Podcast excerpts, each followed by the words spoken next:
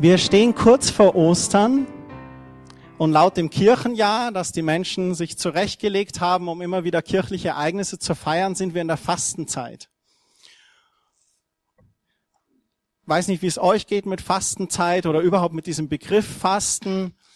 Es ist ja eine Art Diät oder wir kennen den Begriff der Diät auch, dass wir ganz bewusst auf irgendetwas verzichten, Manchmal machen wir auch eine Diät, weil wir ein bisschen Gewicht verlieren möchten.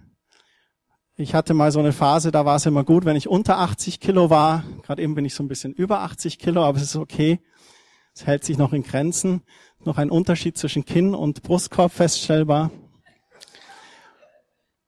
Aber darum geht's mir gar nicht um diese Diät, sondern ich möchte richtig übers Fasten reden und mal schauen, was denn die Bibel eigentlich zum Fasten sagt. Ich weiß auch, dass manche fasten müssen oder Diät halten müssen, weil sie zum Beispiel auf ihre Ernährung achten müssen, weil sie vielleicht eine gewisse Überempfindlichkeit auf etwas haben. Und das hat eigentlich auch auf eine gewisse Art und Weise mit dem Fasten zu tun. Mal auf etwas zu verzichten, weil man da vielleicht eine gewisse Empfindlichkeit oder Überempfindlichkeit sogar darauf hat. Aber lasst uns doch in Gottes Wort schauen. Und es gibt in Jesaja, einige von euch kennen das vielleicht schon, das Kapitel 58. Und dieses Kapitel wollen wir heute ein bisschen reintauchen und uns anschauen, was denn durch den Propheten Jesaja Gott dort sagt. Und ich möchte mal vorlesen ab Vers 1. Es fängt erstmal gar nicht so ähm, fröhlich an, aber hört euch doch mal die ersten Verse an. Da spricht Gott durch den Propheten und sagt, ruf so laut du kannst, lass deine Stimme erklingen, mächtig wie eine Posaune. Halte meinem Volk seine Vergehen vor, zähl den Nachkommen Jakobs ihre Sünden auf. Das spricht Gott zu Jesaja. Er sagt zu Jesaja förmlich, blas denen mal die Posaune. Da stimmt was nicht. Im Vers 2 heißt es dann, sie rufen Tag für Tag nach mir und fragen nach meinem Willen. Sie gehen gern zum Tempel in meine Nähe weil sie sich für ein frommes Volk halten, das nach den Geboten seines Gottes lebt. Darum fordern sie von mir auch ihre wohlverdienten Rechte. Gott spricht hier und sagt, sie halten sich für ein frommes Volk und deswegen fordern sie auch ihre Rechte. Das ist ja auch so unser Gottesverständnis so prinzipiell. Das heißt, wenn ich ein frommes, also ein gottseliges, ein geheiligtes Leben führe, dass ich bei Gott wohlgefällig bin. Und dann heißt es weiter im Vers 3, warum siehst du es nicht, wenn wir fasten, werfen sie mir vor. Wir plagen uns, aber du scheinst es nicht einmal zu merken. Und dann spricht Gott, darauf antworte ich, wie verbringt ihr denn eure Fastentage? Ihr geht wie gewöhnlich euren Geschäften nach und treibt eure Arbeiter noch mehr an als sonst. Ihr fastet zwar, aber gleichzeitig zankt und streitet ihr und schlagt mit roher Faust zu. Wenn das ein Fasten sein soll, dann höre ich eure Gebete nicht. Das ist ein knallharter Text, den Gott da zu seinem Volk sagt. Er sagt, ihr fastet zwar und sagt es auch noch, wie fromm wir doch sind, aber euer Fasten hat keinen Zweck, weil sich eure Gesinnung nicht geändert hat. Unser Fasten macht nur einen Sinn, wenn dabei unsere, eine Änderung unseres Sinnes geschieht, sagt Gott hier, glaube ich. Das heißt, wenn wir zum Beispiel fasten, wenn wir auf Essen verzichten oder wenn wir sagen, wir trinken jetzt eine Zeit lang keinen Alkohol oder wir verzichten mal auf Medien, ist immer ganz gut für Jugendliche, mal einfach zu fasten, Facebook fasten. Ich habe was Amüsantes gelesen, jemand hat auf Facebook geschrieben, ich faste jetzt Facebook in der Fastenzeit, aber ich bin über Twitter und Instagram erreichbar.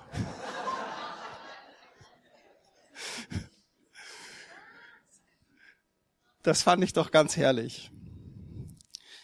Also beim Fasten geht es schon darum, dass man bewusst auf etwas verzichtet, ein Genussmittel, um die Zeit für etwas anderes zu nutzen.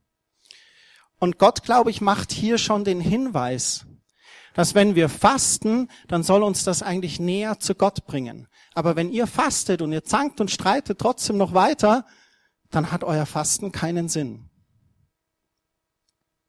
Lass uns mal weiterlesen im Vers 5. Denkt ihr mir einen Gefallen zu tun, wenn ihr euch selbst quält und nichts esst und trinkt, wenn ihr den Kopf hängen lasst und euch in Trauerkleidern in die Asche setzt? Nennt ihr so etwas Fasten? Ist das ein Tag, an dem ich, der Herr, Freude habe? Und das finde ich ganz interessant, weil Gott auf einmal auf das Äußere schaut. Und wir leben in der westlichen Welt leider in einer Welt, wo sehr viel auf das Äußere geschaut wird. Meine Kleidung, mein Auto, mein Haus. Und es ist auch gar nicht so leicht, äh, Kinder großzuziehen, weil sie in der Schule gleich konfrontiert sind und das Label ist gerade drin. Und dann waren es die Longchamp-Taschen, aber die sind jetzt bei den Mädels wieder out und dann sind es die anderen Taschen. Und äh, ich habe zwei Paar Chucks und du hast drei Paar Chucks. Was, du hast nur drei Paar, ich habe sieben Paar. Und es ist Wahnsinn, da ist so ein nach außen immer. Und er sagt hier, wenn ihr fastet, dann sollt ihr das nicht so nach außen tragen. Und euch da die Asche aufs Haupt streuen. Bert und ich haben heute schon darüber geredet. Sondern es geht mehr darum, auch Gott nicht einen Gefallen damit zu tun, sondern es geht um uns bei dem Fasten. Gott sagt es hier im Vers 5, denkt ihr mir einen Gefallen zu tun, wenn ihr euch selbst quält und nichts esst und trinkt. Wir tun Gott keinen Gefallen mit diesem Fasten. Es hat mich erinnert an diese Schriftstelle auch in Matthäus 6, Vers 6. Da heißt es, wenn du beten willst, dann gehe in dein Zimmer, schließe die Tür hinter dir zu und bete zu deinem Vater. Und dein Vater, der selbst deine geheimsten Gedanken kennt, der wird dich erhören. An das hat mich das erinnert. Und offensichtlich hat das Volk hier, wenn es gefastet hat, hat es ganz groß zur Schau gestellt. Und auch im Alten Testament hat man das gemacht. Man hat sich aus Trauer zum Beispiel in Sack und Asche gekleidet. Deswegen kommt auch dieses Sprichwort über die Trauer und dergleichen. So man hat schon äußere Zeichen gehabt. Aber wenn die äußeren Zeichen das sind, worauf wir schauen, damit andere Leute sehen, dass wir fasten, dann ist irgendwas falsch. Weil es geht nicht darum, dass wir anderen zeigen, oh, ich faste gerade und das mache ich gerade und dieses, sondern beim Fasten geht es um uns selber. Und ich finde dann das toll, was hier weiter in diesem Kapitel über das Fasten beschrieben steht. Weil das Fasten, das hier beschrieben wird in diesem Kapitel, das hat erstmal gar nichts mit Gewicht verlieren zu tun. Oder verzichten auf Genussmittel. Und wir kennen das vielleicht auch von den Neujahrsvorsätzen. Ah, ab 1. Januar rauche ich nicht mehr oder ich rauche weniger oder ich trinke keinen Alkohol oder dann tue ich nur noch einen Löffel Zucker in Kaffee oder gar keinen Löffel Zucker mehr in Kaffee. Und am 3. Januar dachte sich der Christian, das schmeckt irgendwie gar nicht. Einen halben Löffel tue ich wieder rein. Wir kennen das. Aber interessant, was er hier sagt ab Vers 6. Da spricht Gott, ein Fasten, das mir gefällt, sieht anders aus. Löst die Fesseln der Menschen, die ihr zu Unrecht gefangen haltet. Befreit sie vom drückenden Joch der Sklaverei. Gebt ihnen ihre Freiheit wieder. Schafft jede Art von Unterdrückung ab. Gebt den Hungrigen zu essen. Nehmt Obdachlose bei euch auf. Und wenn ihr einem begegnet, der in Lumpen herumläuft, gebt ihm Kleider. Helft, wo ihr könnt und verschließt eure Augen nicht vor den Nöten eurer Mitmenschen. Was Gott hier sagt, ist, dass wenn du fastest, wenn du verzichtet auf etwas, das, worauf du verzichtest, dann gib das, was du hast, den Bedürftigen. Das ist ein Fasten, was Gott wohlgefällt. Er spricht hier davon, wenn du fasten möchtest, wenn du dich zurücknehmen möchtest, dann nimm von den Überfluss, den du dir ersparst, und gib jemanden. Kleide den, der Kleidung braucht. Gib dem Hungrigen zu essen. Kümmert euch um die, die in Sklaverei sind und dass ihnen Freiheit wieder geschieht. Helft, wo ihr könnt und verschließt eure Augen nicht vor den Nöten eurer Mitmenschen. Und es ist ganz interessant, weil in diesem Vers 6 und 7 auf einmal orientiert es sich auf den anderen. Erst sagt er, wenn ihr fastet, dann geht es nicht um das Äußere und dass ihr groß rausposaunt, wie toll ihr fastet, sondern es geht um euch. Aber dann hier in den Versen spricht er wieder darum, dass ein Fasten, das mir wohlgefällig ist, ist, wenn ihr dem anderen Gutes tut. Wenn ihr euch schon auf den anderen schaut. Und jetzt könnte man meinen, ja, aber dann hat's ja doch nicht mit mir zu tun. Das geht ja wieder nach außen. Ich glaube, es hat sehr wohl ganz stark mit uns zu tun. Es hat mit unserem ganzen tiefsten Inneren zu tun. Und zwar mit unserer Herzenseinstellung. die Bereitschaft zu haben, dem anderen zu geben, dem anderen zu dienen. Und so verstehe ich das Kapitel auch so, dass Gott hier darüber spricht, dass wenn du fastest, dann soll dich das näher zu Gott bringen. Und das ist der ursprüngliche Sinn auch. Wenn ich zum Beispiel Fernsehen faste, dass ich statt Fernsehen zu schauen oder meine Lieblingssendung da anzuschauen, dass ich in dieser Zeit zum Beispiel ins Gebet gehe. Oder dass ich in dieser Zeit ins Wort Gottes schaue und da reinschaue und mich verändern lasse und dass das aber wiederum eine Auswirkung hat nach außen. Dass das eine Änderung hat in meinem Lebenswandel, in meinem Lebensstil. Dass ich irgendwas, und ich komme wieder zum Charakter, wo wir zuletzt auch gesprochen haben, dass sich irgendwas in unserem Charakter, in unserer Persönlichkeit zum Positiven ändert, indem Gott mehr Raum gewinnt in uns. Es kommen dann ein paar ganz tolle Verse, und ich habe erst überlegt, soll man die durchlesen, aber ich finde schon, ich möchte das Kapitel bis zum Ende durchlesen mit euch, weil das so genial ist, was Gott dann auf einmal zu seinem Volk sagt. Obwohl er sie in den ersten Versen quasi förmlich schimpft und ihnen sagt, dass ihr Fasten eigentlich nichts bringt und dass er ihre Gebete nicht erhört, sagt er aber, wenn ihr aber so fastet, wie ich das hier beschrieben habe, dann geschieht Folgendes. Also er sagt das hier in den Versen, was sie tun sollen und dann im Vers 7, helft, wo ihr könnt, verschließt eure Augen nicht vor den Nöten eurer Mitmenschen und dann im Vers 8, da heißt es, dann wird mein Licht eure Dunkelheit vertreiben wie die Morgensonne und in kurzer Zeit sind eure Wunden geheilt.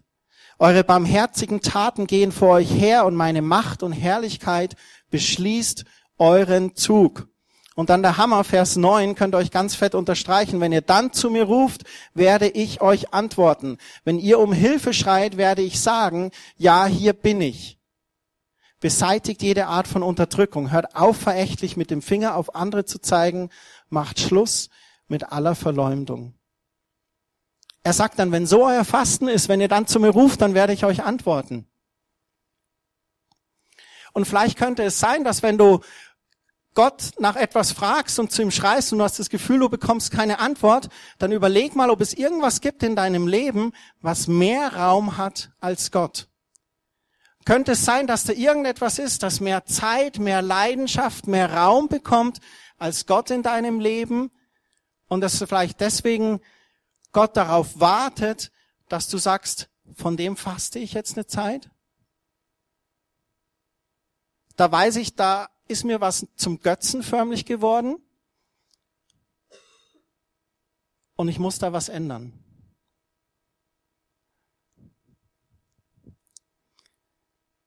Vielleicht suchst du nach Antworten und du denkst, Gott hört mich nicht. Und ich habe so Phasen in meinem Leben erlebt, wo ich gemerkt habe, Dinge sind jetzt zu viel. Selbst eine Zeit lang bin ich ins Fitnesscenter sehr oft gerannt und mehr ins Fitnesscenter gerannt, als mich um Gott zu kümmern.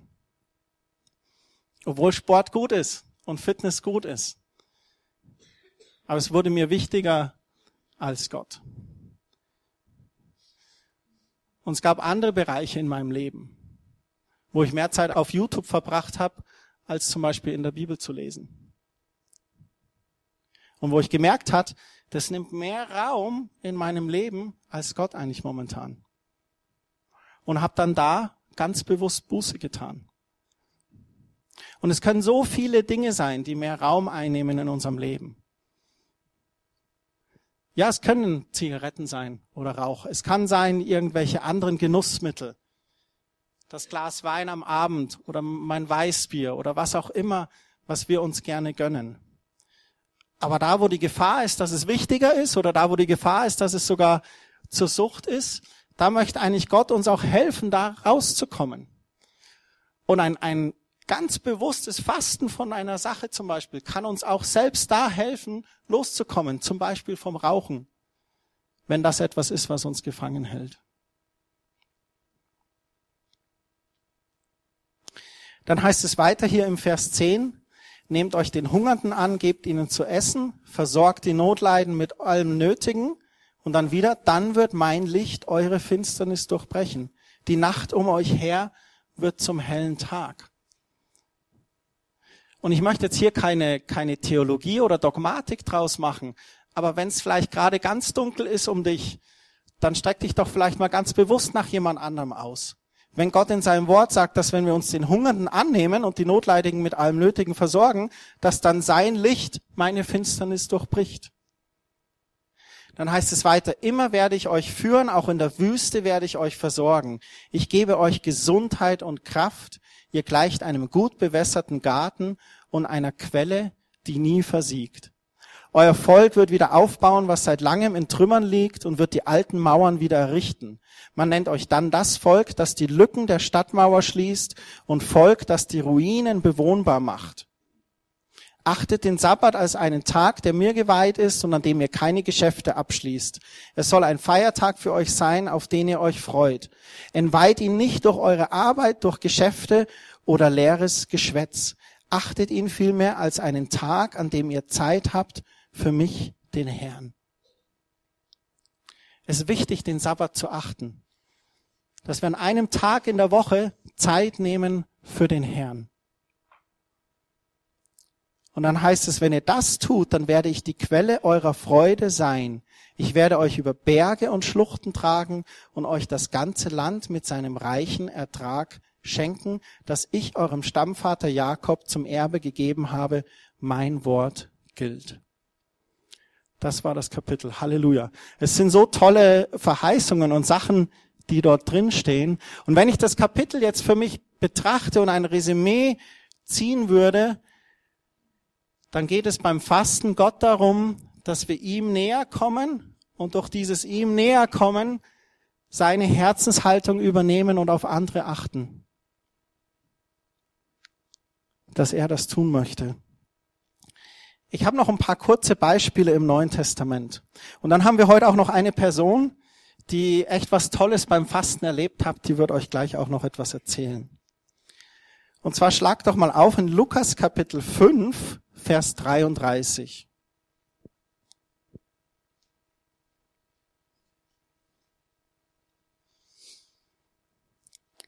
Das ist eine Situation, wo Jesus ist und die Pharisäer sind bei ihm. Und dann heißt es, wieder einmal wollten die Pharisäer Jesus mit ihren Fragen in die Enge treiben. Und dann kommt die Frage, die Jünger von Johannes dem Täufer, die fasten und beten viel und unsere Freunde halten es auch so, sagten sie zu Jesus. Braver Pharisäer, mal kurz auf die Schulter geklopft, ihr macht das gut so. Aber deine Jünger, die essen und trinken, ohne sich um die Fastentage zu kümmern berechtigte Frage eigentlich. Interessant die Antwort von Jesus. Da antwortete Jesus, wollt ihr vielleicht die Hochzeitsgäste hungern lassen, solange der Bräutigam mit ihnen an der Festtafel sitzt? Und was meint er damit? Er meint, dass er, Jesus, jetzt da ist, der Hochzeitsgast. Und deswegen kann man feiern und es ist keine Notwendigkeit zu fasten. Und dann heißt es im Vers 35, die Zeit kommt früh genug, dass ich nicht mehr bei meinen Jüngern sein werde, dann werden auch sie fasten. Und die Bibelstelle zeigt mir, dass selbst Jesus hier sagt, es gibt eine Zeit des Fastens und es gibt eine Zeit des Feierns. Und im Prediger Kapitel 3 ist ganz ausführlich auch geschildert, dass alles seine Zeit hat. Alles im Leben hat seine Zeit. Und es finde ich wichtig, weil Jesus selbst hier sagt, du musst nicht ständig fasten. Du darfst auch feiern. Und wir müssen aufpassen, dass wir aus dem Fasten nicht nur so ein Ritual machen oder so eine Religiosität und dass wir das so aus fleischlichen Motivationen machen. Ich glaube, dass es so Zeiten des Fastens gibt. Und klar überlegt man sich manchmal, gerade nach den Weihnachtsfeiertagen, dass man vielleicht, was macht man im neuen Jahr anders oder jetzt auch, wenn die Fastenzeit ist, das ist alles in Ordnung. Aber die Fastenzeit, denke ich, ist, äh, das Fasten selber ist, dass wir das für uns bewusst entscheiden müssen. Und wenn wir heute über das Fasten reden, dann dürft ihr euch auch nicht von mir unter Druck fühlen lassen. Oder wenn ich jetzt so ein paar Sachen angesprochen habe, wie, was weiß ich, Gewicht oder Zigaretten oder Wein, da seid ihr euch selber schuldig, was ihr in eurem Leben zulasst oder nicht oder was ihr mit eurem Leben macht. Und ich weiß auch, dass es manche Dinge nicht leicht sind loszulassen. So, und was ich damit sagen möchte, ist, alles hat seine Zeit. Und ihr sollt euch nicht unter Druck fühlen zu lassen, oh, jetzt muss ich fasten und am besten jetzt noch bis Ostern und mal schauen, jetzt was ich die zehn Tage oder die zwei Wochen noch zusammenkriege. Okay? So alles hat seine Zeit. Apostelgeschichte 14, Vers 23. Da war die Situation, dass eine Gemeinde war, in der Paulus und Barnabas waren und Paulus und Barnabas setzten in jeder Gemeinde Älteste ein, die während ihres ersten Aufenthalts Christen geworden waren. Für sie fasteten und beteten die Apostel. Also man sieht hier ein Beispiel, wo Paulus und Barnabas für Personen gefastet haben und für die gebetet haben. Und wir können das tun. Wir können für Personen fasten oder wir können für eine bestimmte Sache fasten. Ich habe in meinem Leben schon für Personen gefastet, denen es nicht gut ging oder für eine Situation, die nicht gut war. 2012 war eine Phase, wo ich für eine gewisse Situation gefastet hat. Ganz bewusst. Einfach um Gott nahe zu sein und Gott zu erleben. Oder auch für eine Person einfach zu fasten und in der Zeit während des Verzichtes für diese Person zu beten und Fürbitte zu tun. Und an diesem sympathischen Moment bitte ich den Alexander nach vorne. Komm ruhig in die Mitte, Alexander. Genau. Du hast ganz bewusst gefastet und hast da was erlebt. Und ich habe dich gebeten, dass du das heute Morgen erzählen würdest. Und du warst so mutig und hast gesagt, ja, ich mache das. Ja, guten Morgen erstmal. Ja, ich muss sagen, ich habe halt eigentlich mich, seitdem ich Christ bin, gefragt, wie kann ich Gottes Stimme hören? Und habe dann immer die Menschen bewundert, die das tun, die auch davon erzählen. Aber ich habe mich gefragt, wie machen die das? Ich komme da nicht hin und habe dann auch immer versucht, das aus eigener Kraft zu machen. Und äh, jetzt im Zuge der Fastenzeit haben Susanne und ich dann ganz bewusst entschieden, dass wir halt sagen, wir, wir nutzen das mal. Aber ich bin da irgendwie ohne ein bestimmtes Ziel hineingegangen. Ich habe mir da gar nichts überlegt, das willst du jetzt unbedingt erreichen in der Fastenzeit, sondern habe nur gedacht, ich möchte Gott näher kommen. Ähm, und habe dann eigentlich genau das gemacht, was Christian gerade gesagt hat. Ich bin halt in die stille Zeit hineingegangen und habe halt versucht erstmal in die Fürbitte reinzugehen, habe mir hab versucht auf die Stimme, die mir Gott in meinem Gebet sagt, anzunehmen und habe dann Menschen in mein Inneres bekommen, wo ich gesagt habe, da für die musst du jetzt beten. Und das Schöne daran war einfach, dass ich erleben durfte, wie diese Fürbitte bei den Menschen gewirkt hat und dabei eben andererseits auch mich erfüllt hat. Und so hat das Fasten halt eine große Wirkung bei allen Menschen gehabt. Und ich habe das auch im alltäglichen Leben praktiziert, deswegen auch der, der Vers da jetzt noch, weil der kommt eigentlich wie gerufen, weil ich bin circa 80.000 Kilometer im Jahr auf Landstraßen unterwegs. Und wie das so ist beim Autofahren, man man hat nicht immer Freunde auf der Straße.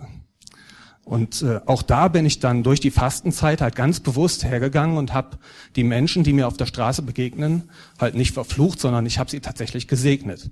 Das richtig konsequent. Und ähm, alles das ist eigentlich erst in mir entstanden, weil ich bewusst auf gewisse Sachen verzichtet habe und dieses Verzichten mir immer wieder in Erinnerung gerufen hat, das möchte Gott von dir jetzt, dass du das und das so und so machst. Und das hat mich halt näher zu Gott gebracht und dementsprechend konnte ich auch seine Stimme viel deutlicher wahrnehmen, viel deutlicher, wie ich das vorher konnte.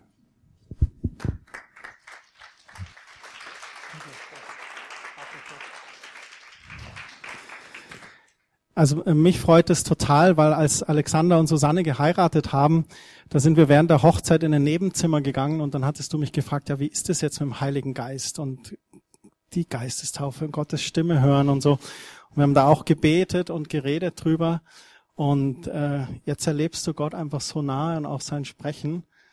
Und äh, ich bin total begeistert. Ich finde es echt klasse. Und du hast was am Telefon zu mir gesagt, was ich ganz bezeichnend fand. Du hast gesagt, ja, im Auto, da hat man immer so seine Knabbereien. Und auf die hast du eben verzichtet. Und wenn das Gefühl kam eben, dass, ah, das wäre jetzt, da in dem Moment hast du gesagt, okay, jetzt bete ich. Das heißt, du hast ganz bewusst die Zeit des Fastens in dem Moment dafür genutzt, Gott nahe zu kommen. Ne? Finde ich klasse. Ähm, was für mich auch noch ein Punkt war, ich bin so ein Selfmade-Typ. Ich kann alles besser. ähm, äh, kein, keiner macht's mir gut genug. Das äh, trainiere ich natürlich auch immer wieder bei den Kindern, ähm, da halt auch wirklich zu sagen, hier loslassen, die müssen das auch lernen. Ähm, und das macht auch echt Spaß und äh, da entwickle ich mich natürlich dadurch auch wieder weiter, ne, was auch wieder gut tut. Ne? Also ist wie ein wunderschöner Kreislauf. Und äh, der Punkt war jetzt auch nochmal bei dem Fasten, dass ich halt gesagt habe, Herr, ich schaff das nicht, du musst mir da helfen. Und er hat mir geholfen.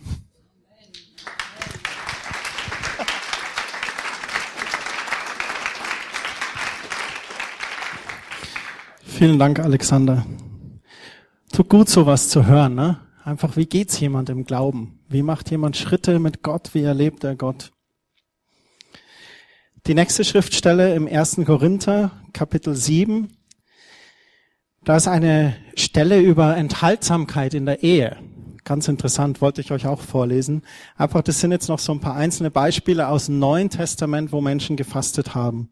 Also wir haben uns angeschaut, Jesus, es gibt eine Zeit des Fastens und eine Zeit des Genießens dann dass man für eine Person oder eine bestimmte Sache fasten kann. Und Paulus schreibt an die Korinther, der Mann soll seine Frau nicht vernachlässigen. Habt ihr es gehört, Männer? Der Mann soll seine Frau nicht vernachlässigen. Wie bitte? Der Mann soll seine Frau nicht vernachlässigen. Ah, ein paar Stimmen zu. Das kann noch besser werden. Und die Frau soll sich ihrem Mann nicht entziehen. Amen. Also Paulus gibt hier ganz praktische Anweisungen.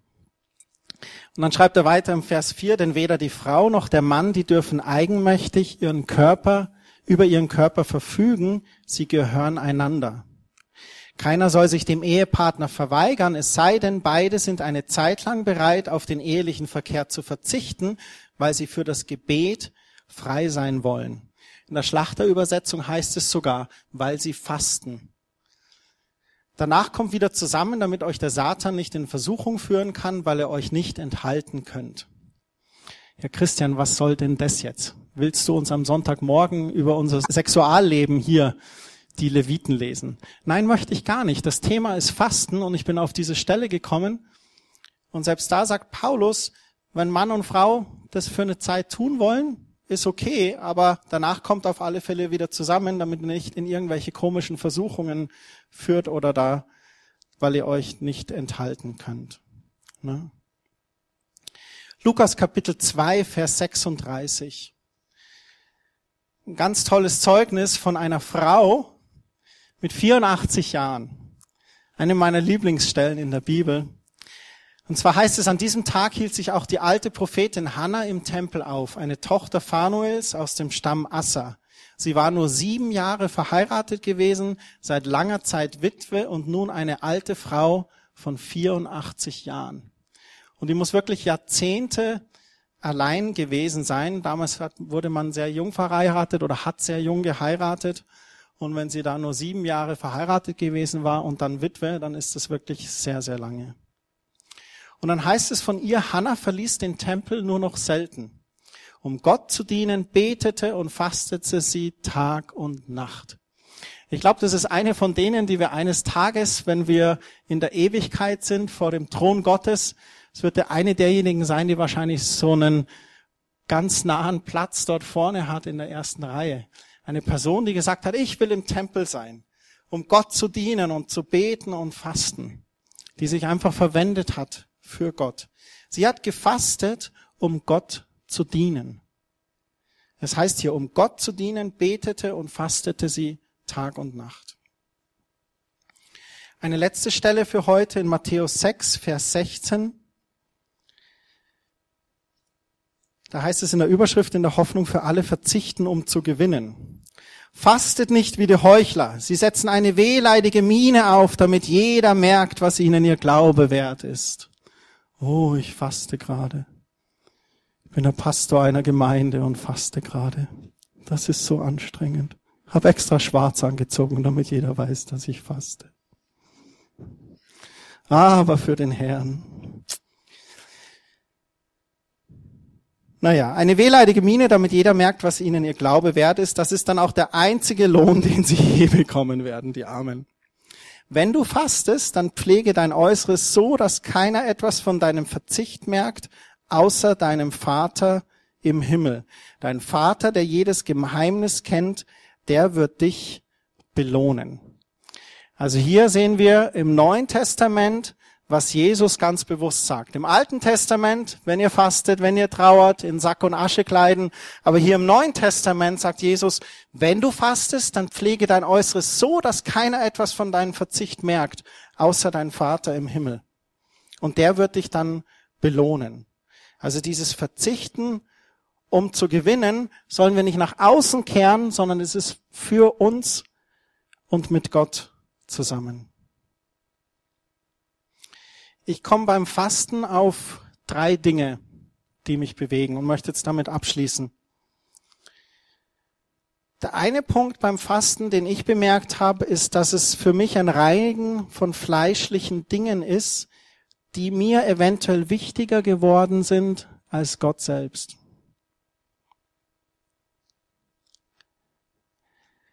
Das kann sein das Fernsehen, das kann sein das Shopping, das kann sein Alkohol, können verschiedenste Dinge sein. Aber beim Fasten hat man die Möglichkeit, sich von diesen Dingen zu reinigen und Gott wieder in den Mittelpunkt zu stellen. Das zweite ist ein Neufokussieren auf Dinge, die Gott wichtig sind. Wir hatten das Beispiel vom Alexander. Und ich glaube auch, dass wenn man fastet, dass man Gott deutlicher hört. Gerade da, wo man da, wo man eine Sache fastet und sich dann in der Zeit wirklich Gott zur Verfügung stellt.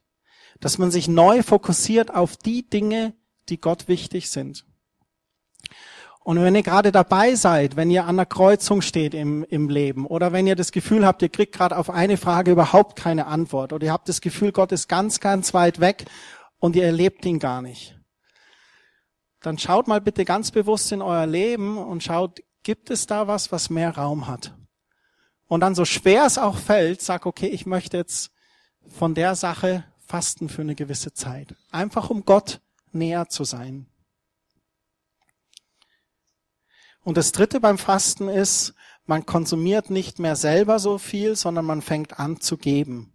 Was wir in Jesaja 58 gelesen haben, man wird ein Segen für andere. Ich fand es eigentlich immer ganz toll in der katholischen Kirche, in der ich aufgewachsen bin, wo ich sieben Jahre ministriert habe. Wir haben zur Fastenzeit immer als Kinder so kleine Kartonboxen gekriegt für Miserior und haben da so unser Kleingeld immer rein. Und es war das Zeichen für die Kinder, das Zeichen des Fastens, eben mit dem Bedürftigen zu teilen.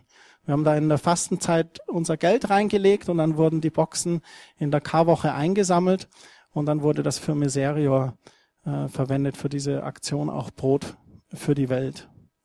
Einfach, wo man den Kindern schon versucht hat, ganz praktisch beizubringen, aus deinem Überfluss kannst du dem anderen was geben.